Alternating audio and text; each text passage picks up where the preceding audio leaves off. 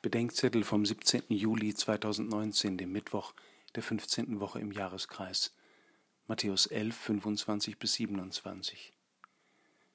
Ich preise dich, Vater, Herr des Himmels und der Erde, weil du das vor den Weisen und Klugen verborgen und es den Unmündigen offenbart hast. Soll das heißen, dass der Sinn des Evangeliums den Gebildeten verborgen bleibt, sich aber den Ungebildeten erschließt? Soll das heißen, dass die Intelligenten den Willen Jesu nicht verstehen, die Dummen dagegen schon?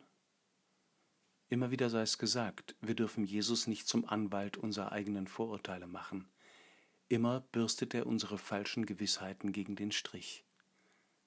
Er sagt, es gibt eine Weise, gebildet, informiert und bescheidwissend zu sein, die uns zu Bedenkenträgern macht, die am Verständnis der Liebe Gottes gehindert sind, und es gibt eine Einfachheit, Unverstelltheit und Grundoffenheit, die uns vorbehaltlos für das Wort und Wesen Gottes offen sein lässt.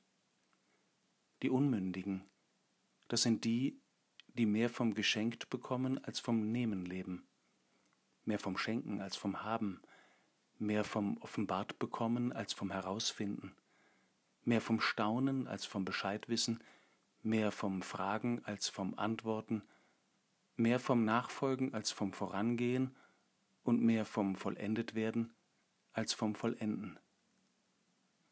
Und gleichgültig, woher immer wir kommen und wie viel wir haben lernen dürfen, egal ob wir belächelt werden oder absteigen müssen. Um die Herzensbildung der Unmündigen soll es uns gehen.